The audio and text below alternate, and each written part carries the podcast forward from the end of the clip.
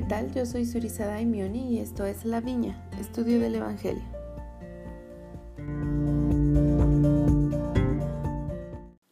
En el episodio del día de hoy analizaremos una primera parte de la introducción al libro de Mormón que viene siendo la clase 1 del manual Ven Sígueme para Escuela Dominical. En la portada del libro de Mormón podemos encontrar que se nos responde la pregunta de qué es el libro de Mormón y lo hace de la siguiente manera. Nos dice en primer lugar que es un compendio de anales de nefitas, lamanitas y jareditas. También nos dice que fue escrito para todos, es decir, nos especifica que fue escrito para lamanitas, para judíos y para gentiles. Cualquier persona puede entrar en alguna de estas tres categorías.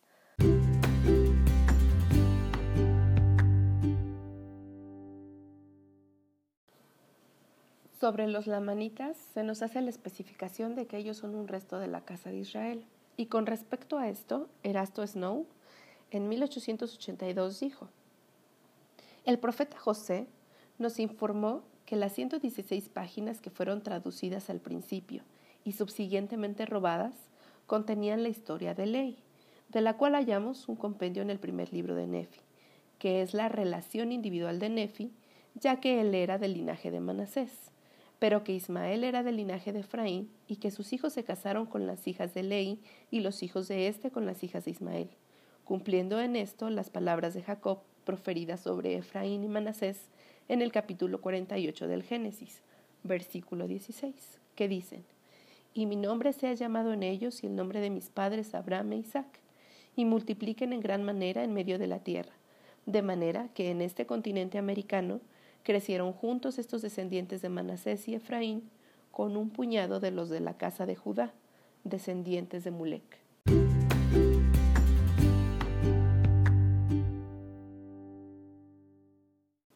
En la portada del libro nos dice que fue escrito por vía de mandamiento, por profecía y por revelación. Como sabemos, el libro no tiene un solo autor, sino lo fueron escribiendo diversas personas. El último que escribió en las planchas fue Moroni, y él para los fines del Señor las selló y las escondió en el cerro de Cumora.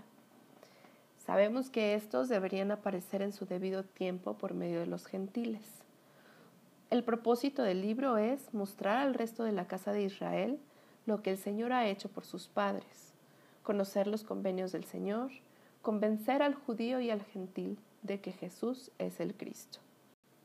El profeta José Smith con respecto a la portada dijo, Deseo manifestar aquí que la portada del libro de Mormón es una traducción literal de la última hoja del lado izquierdo de la colección o libro de planchas, en las cuales encerraba la historia que se ha traducido, que el lenguaje de toda obra está dispuesto como todo escrito hebreo en general, y que dicha portada en ningún sentido es composición moderna, ni mía ni de cualquier otro hombre que ha vivido o vive en esta generación. Posterior a la portada del libro de Mormón encontramos la introducción. Y en esta se nos dice que el evento de mayor trascendencia registrado en el libro es el ministerio personal de Jesucristo cuando viene a América.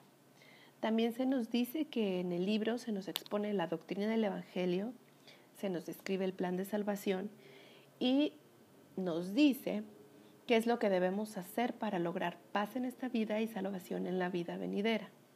En el libro de Mormón se nos mencionan tres principales grupos de personas.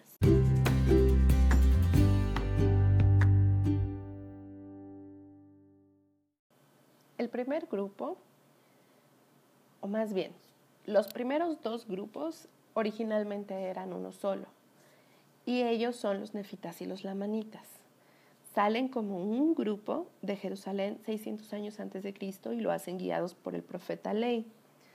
Dos de sus hijos eran Nefi y Lamán, de quien más adelante tomarían el nombre cada uno de los pueblos.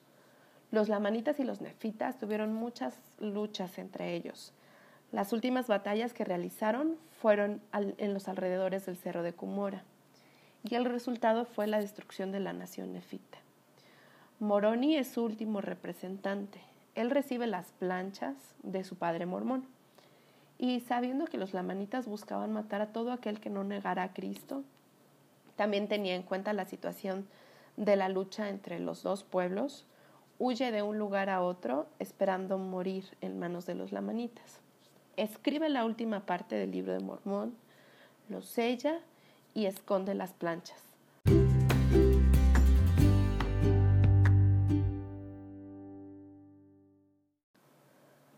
Tercer grupo es el de los jareditas. Y sobre ellos podemos decir que en cuanto a la línea del tiempo que se nos presenta en el libro de Mormón, cronológicamente ellos son el primer grupo. Ellos salen de la torre de Babel en el tiempo de la confusión de lenguas y lo hacen en ocho naves que construyen y que son iluminadas por ciertas piedras que el Señor hizo luminosas a petición expresa del hermano de Jared. Viajan muchos días en estas naves y llegan a América. También se dividen y también combaten entre sí hasta que quedaron totalmente destruidos cerca del cerro de Rama. Este cerro más tarde fue llamado Cumora. Éter fue su último profeta y es quien escribe la historia en 24 planchas de oro. También las esconde y fueron encontradas por una expedición que envía el rey Limi. Más tarde, Moroni agregó un relato condensado a los anales del libro de Mormón.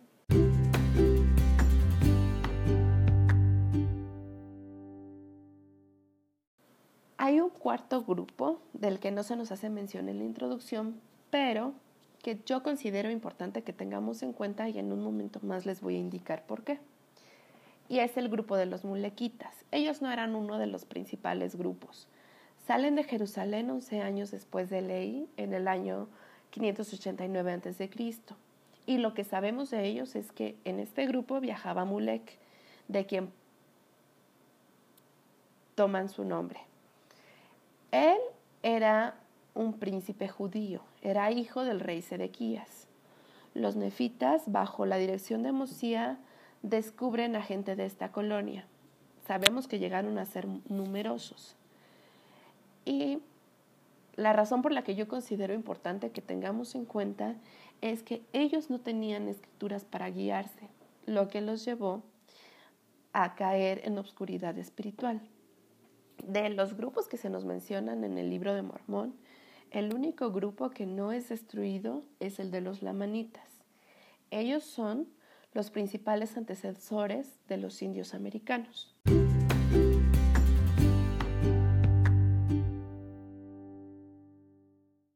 Con respecto a estos grupos o pueblos del libro de Mormón, el elder Nila Maxwell dijo, para quienes tienen oídos para oír, representa un evocador e informativo clamor desde el polvo.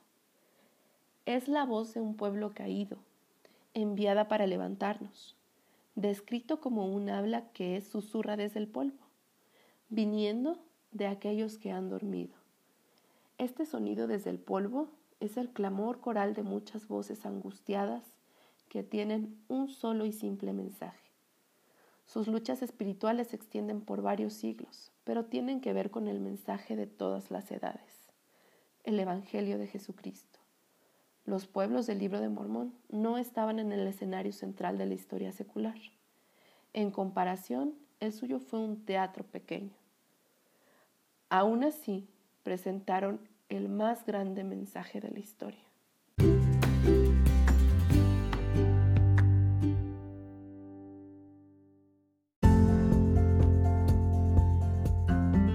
Es así como llegamos al final de este episodio.